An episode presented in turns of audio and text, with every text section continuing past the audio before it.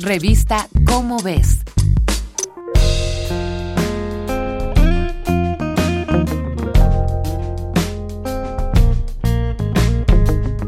La palabra psicodélico es de origen griego y significa que manifiesta o hace visible la mente o el alma.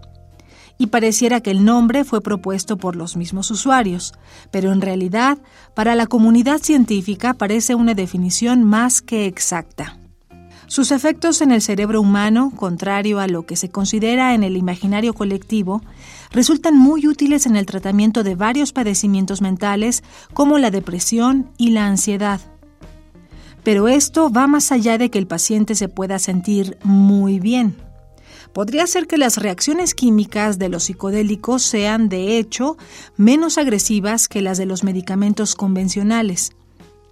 Si ese es el caso, entonces, ¿por qué no está normalizado su uso medicinal?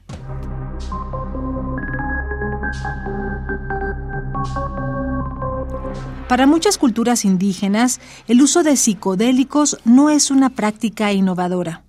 Mazatecos, mixtecos, matlacincas, nahuas, miches, chinantecos y zapotecos los han utilizado desde hace siglos, probablemente milenios y no es la primera vez que la cultura occidental acude a ellos. Entre las décadas de 1940 y 1960, miles de pacientes ya estaban tratando sus malestares mentales con psicodélicos, específicamente con el LSD. En ese momento, esta sustancia estaba resultando muy efectiva para superar traumas emocionales y así ayudar a dejar la adicción al alcohol o terminar con la ansiedad. Por supuesto, las sensaciones satisfactorias que producía hicieron que el LSD saliera de los consultorios y debido al estado mental por el que algunas personas pasaban, el público empezó a tenerles miedo.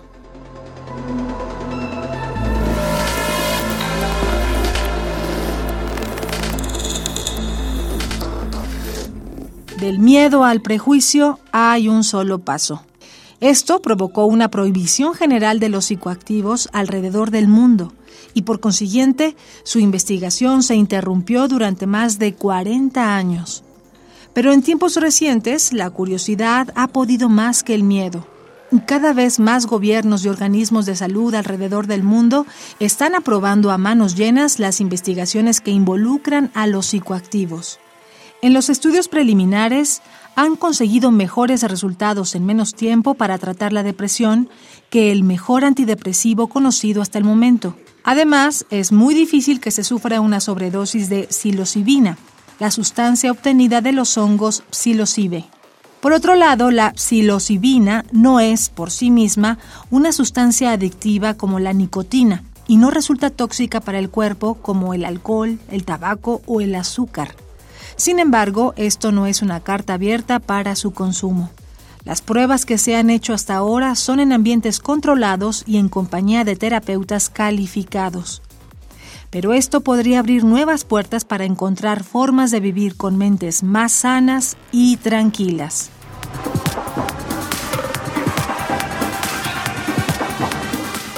Esta es una coproducción de Radio UNAM y la Dirección General de Divulgación de la Ciencia de la UNAM, basada en el artículo Llamando a la Mente, escrito por Alejandra Ortiz Medrano.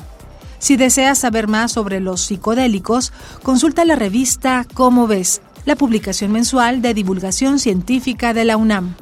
Revista Cómo ves